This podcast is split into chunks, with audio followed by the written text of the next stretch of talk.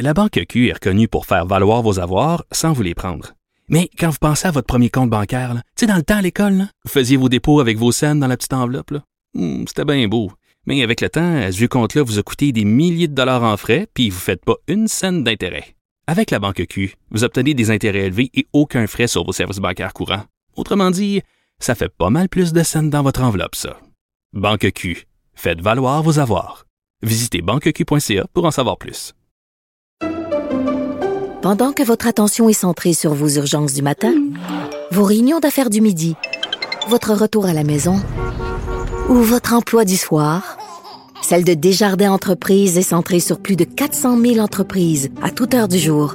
Grâce à notre connaissance des secteurs d'activité et à notre accompagnement spécialisé, nous aidons les entrepreneurs à relever chaque défi pour qu'ils puissent rester centrés sur ce qui compte, le développement de leur entreprise. Ancienne mairesse de Longueuil, l'actualité. LGSN. Vous écoutez Caroline Saint-Hilaire, Cube Radio. On va jaser politique avec Marc-André Leclerc. Bonjour Marc-André. Bonjour Caroline. La semaine dernière, quand on s'est laissé, on spéculait, élection, pas élection fédérale, on tendait, on, on, donnait l'impression, toi et moi, qu'il y en aurait probablement au printemps, puis, euh, puis là, finalement, est-ce que est-ce qu'il y aura des élections, tu penses, ce printemps? Non, il n'y aura pas d'élection ce printemps. Ça va, être, ça, va être, ça va être notre dernière mise à jour, Caroline, hebdomadaire. Euh, dernier bilan. Non, il n'y aura ah pas oui, d'élection. Ah oui, tu es encore sûr de printemps. ça. OK. Non, il n'y en aura pas d'élection ce printemps. Euh, il y a euh, quelques heures suite à notre dernier entretien la semaine passée ensemble, M. Trudeau a redonné d'autres entrevues. Euh, et là, il était vraiment, il n'a pas été catégorique dans le sens, il n'y en aura pas, mais vraiment, tu sais, j'ai pas besoin d'avoir un mandat pour le budget que je vais déposer le 19 avril. Euh, les Canadiens, ils pensent à la vaccination, ils pensent pas aux élections. Fait que c'était vraiment, c'est vraiment la semaine passée pour M. Trudeau, c'est un changement, là, tu sais, de, de narratif, de discours, euh, et on, et, et- et ce qu'on entend beaucoup ici à Ottawa, c'est que vraiment, là, c'est, c'était dans les plans, le 19 avril, déclenchement début mai pour un vote à début juin, mais que là, c'est vraiment plus. euh, Le premier ministre a dit, a dit non. Euh, donc, la décision est prise. Fait qu'ils vont se concentrer sur une autre fenêtre électorale, peut-être au mois, au mois d'août. Mais tu sais, dans ma tête, à moi, je me dis, tu sais, euh, Caroline, euh, tu es rendu au mois d'août, c'est quoi ton narratif? Pourquoi tu as besoin d'aller en élection? Fait que, ton budget, il va avoir passé. Euh, le fonctionnement, euh, le, le Parlement n'aura pas siégé de l'été, ça va être la pause estivale. Fait que tu peux pas dire le Parlement, il ne fonctionne pas. Fait que, tu sais, est-ce que ça va vraiment être euh, la meilleure fenêtre? Est-ce que ça va vraiment à ce moment-là qu'on va aller en élection ou on pourrait même là, seulement se retrouver là, au printemps là, dans, dans 12 mois? Mais euh, OK, admettons que je me rends à tes arguments euh, euh, assez, assez, assez justifiés. En même temps, Justin Trudeau peut se garder une carte. Là, il a fait baisser les attentes parce qu'il a vu que tous les partis se préparaient. Euh, il peut décider de faire baisser les attentes, puis voir le budget, voir la réaction. Euh, écoute, moi, je vois pas de meilleure fenêtre pour lui que ce printemps. Là. Je- j'entends ce que tu dis, puis ça fait du sens, puis c'est tout à fait logique. Mais je, ça me rentre pas dans la tête que Justin Trudeau va continuer d'attendre. Euh, je veux dire, on le voit, les conservateurs, ça lève pas. M. O'Toole, ça lève pas. Euh, est-ce que tu lui laisses une chance de se refaire ou si tu y vas maintenant? Non, tu as raison, Caroline, que est-ce qu'il y aura une meilleure fenêtre que celle du mois de mai pour une élection au mois de juin? Non. Mais est-ce que euh, avec les, les points d'interrogation sur l'approvisionnement des vaccins pour avril-mai, avec les variants, avec la troisième vague, avec les nouvelles mesures euh, de confinement dans certains coins au Québec, également en Ontario, comment tu peux te présenter à la fin du mois d'avril et dire les gens, ben, vous, vous avez un couvre-feu encore, euh, il y a soit qu'il y a des barrages, soit que les restaurants sont fermés, puis moi, je vous, je vous lance en élection. C'est là, je pense, que M. Trudeau, et, M. Trudeau avait la même crainte. hein. Il y avait une fenêtre lorsqu'il a fait son discours du trône à l'automne dernier, et c'est lui. Et moi, j'ai parlé des gens proches du, au bureau du premier ministre qui m'ont dit, c'est, M. Trudeau lui-même qui qui voulait pas y aller, qui, qui, voulait qui voulait aller en élection, mais qui voulait que l'opposition le fasse tomber.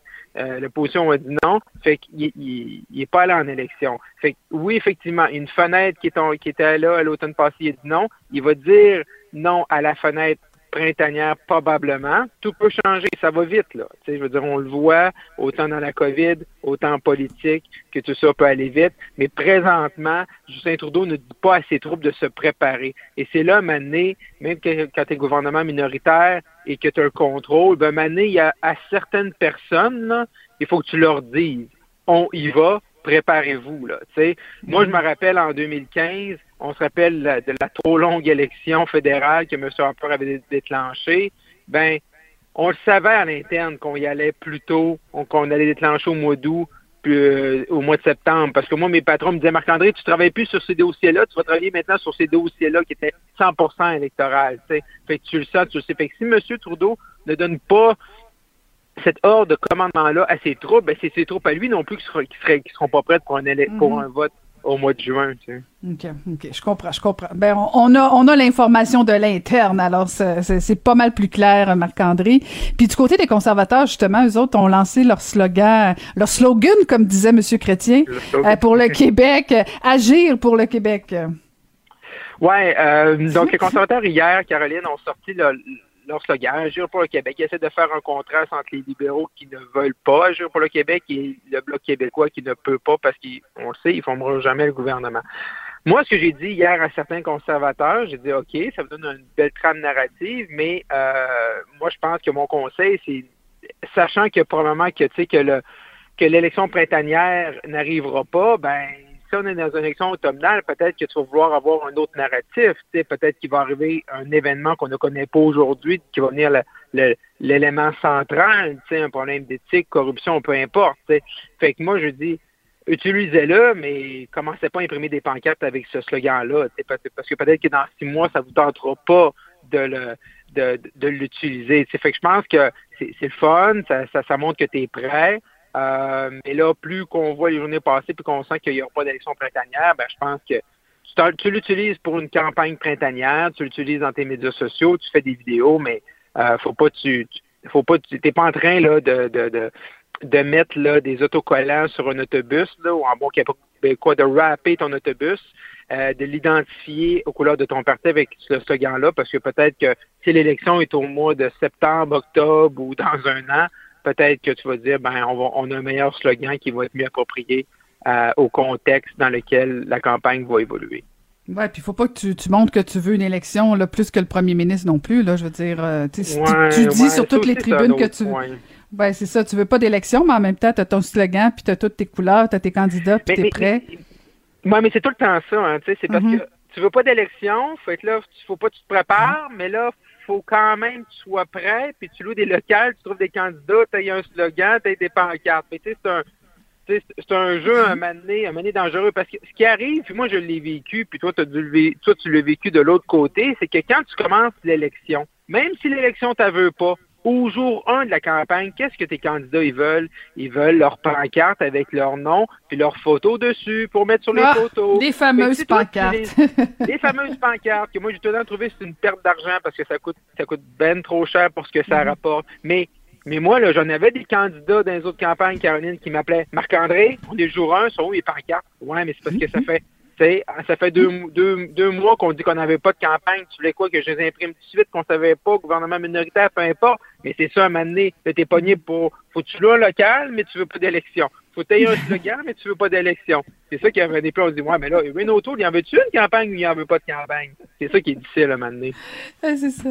La bataille des pancartes, je me souviens tellement. Ah, écoute, les bénévoles, c'est surtout les bénévoles, hein, sont tellement contents de poser des pancartes. Ah Puis là, ils veulent gagner la bataille de la pancarte, celui qui en a le plus posé la première nuit.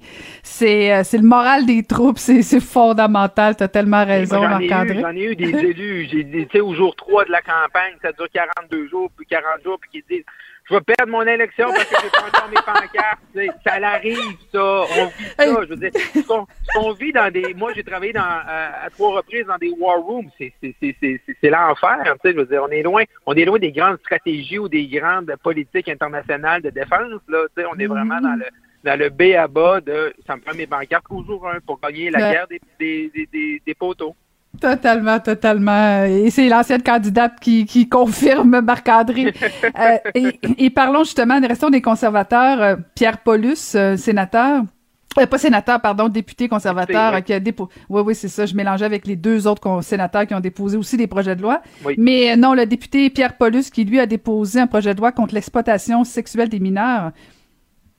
Oui, je trouvais ça intéressant, Caroline, parce que on se rappellera qu'en décembre dernier, il y avait eu un comité spécial sur l'exploitation des mineurs qui a été déposé à l'Assemblée nationale avec Lucie Lecourt, Christine Saint-Pierre, Alexandre Leduc, Mégane Perry-Melançon. Fait toutes les parties ont déposé euh, une cinquantaine de recommandations. Et qu'est-ce qui arrive trop souvent euh, au Québec et dans toutes les bonnes euh, démocraties et partout, c'est qu'on prend un rapport, pour le met sur, une tablette et ça reste là.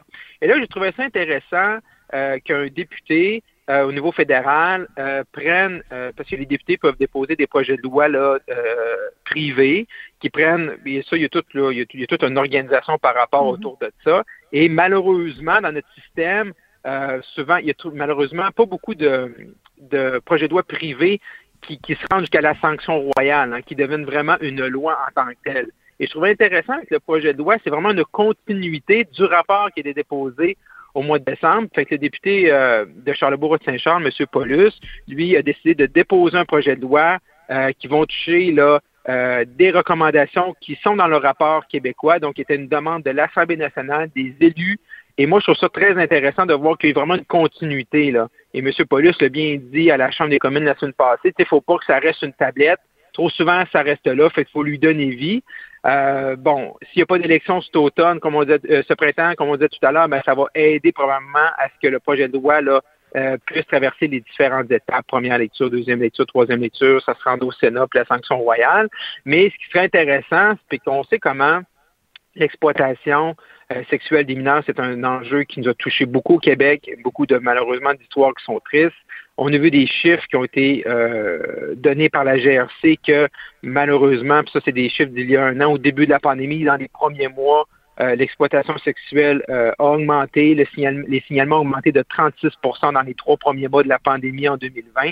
Donc c'est un problème qui est encore réel. Les gens sont devant leurs ordinateurs. Donc il y a encore, malheureusement, la pandémie n'épargne pas également nos jeunes à ce niveau-là. Puis il y a des gens qui sont prêts à abuser de, de, nos jeunes, de nos mineurs. Euh, fait que moi, je trouverais que c'est un enjeu qui est super important. C'est le fun de voir qu'on a une continuité. Et là, ce qui serait intéressant, c'est de voir, vu que c'est un projet de loi privé, vu que ça avance souvent moins vite là, dans, dans les procédures, que l'ensemble des partis politiques là, euh, se rangent derrière ce projet de loi-là, peut-être pour l'améliorer, le, le, le, bonifier, mais que euh, on s'assure que ce projet de loi-là ne meurt pas au feuilleton. Parce que quand il arrive une élection générale, ben, tous les projets de loi meurent, on doit recommencer dans la dans, lorsque après l'élection. Donc moi, je, trouve, je trouverais ça intéressant que l'ensemble des partis disent OK, peut-être qu'il y a des choses qu'on n'aime pas, travaillons là ensemble, travaillons avec le député qui l'a déposé pour vraiment qu'à la fin, au moins qu'on puisse, euh, et ça devrait une belle suite là, par rapport au travail qui ont été fait, un travail colossal par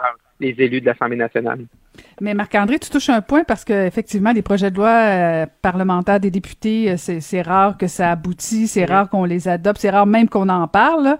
Euh, c'est en tout cas, c'est un, un, autre débat. Mais est-ce que ce serait pas une bonne stratégie, même de la part de Justin Trudeau, compte tenu qu'il est minoritaire, de dire, écoutez, savez-vous quoi, ce, ce projet de loi-là, je vais le prendre, on, va le déposer, on va le bonifier, puis bon, il va mettre sa touche, sa couleur un peu, mais d'en faire effectivement un, un truc transpartisan, un peu ce qu'on voit à l'Assemblée nationale, qu'on voit rarement à la Chambre des communes. Euh, il me semble que ce serait une bonne idée. Puis ça, ça ferait la démonstration que, un, ils sont capables de, de gouverner euh, minoritaire. Deux, c'est vrai qu'ils ne veulent pas d'élection tellement qu'ils travaillent avec l'opposition. Il me semble que ce genre de dossier-là, ce serait faisable. Oui, exact. Puis, tu sais, c'est des dossiers qu'il ne devrait pas avoir de partisanerie. Tu sais dire, il y a certains dossiers, là, on peut, on peut chicaner, on peut être euh, rouge, bleu, vert, gris, jaune, peu importe la couleur, c'est pas, pas, pas ça, c'est pas, pas ça l'important. on peut avoir ces débats-là, les débats sont sains, le gouvernement fait son travail, l'opposition, mais quand on parle de nos jeunes, euh, des gens, des, mineurs qui sont euh, exploités et, et que ça touche, tu sais, moi j'ai, deux jeunes filles, tu sais, trois ans, cinq ans, mais tu sais, c'est pas des problèmes qui sont là, mais qu'est-ce qui, on sait jamais, tu sais, qu'est-ce qui peut arriver, euh, sur quelle emprise qui peut être, il y a des gens qui qui, qui, qui, sont qui veulent abuser malheureusement de nos jeunes dans ces situations-là.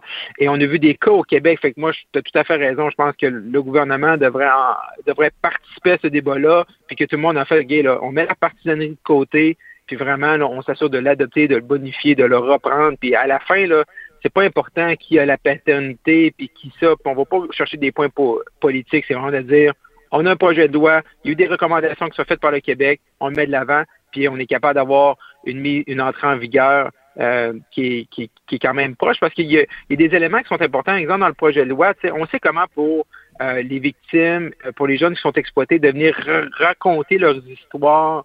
c'est difficile. Fait il y a, l'étape, exemple, que le comité avait recommandé spécial à l'Assemblée nationale d'enlever tout ce qui est la, portion enquête préliminaire pour vraiment que les victimes n'aient pas raconté, raconter à maintes reprises leurs histoires. Ça, c'était reconnu un peu partout que c'est une façon d'aider euh, les jeunes euh, qui, qui, qui, qui, euh, qui, qui, souffrent de l'exploitation, qui, qui, de, qui sont victimes d'exploitation sexuelle.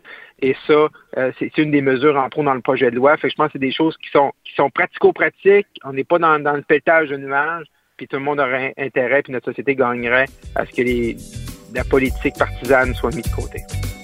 Bonne idée, bonne idée, Marc-André. Toujours un plaisir. On se retrouve la semaine prochaine. Merci beaucoup, Marc-André. Merci, au plaisir. Au revoir.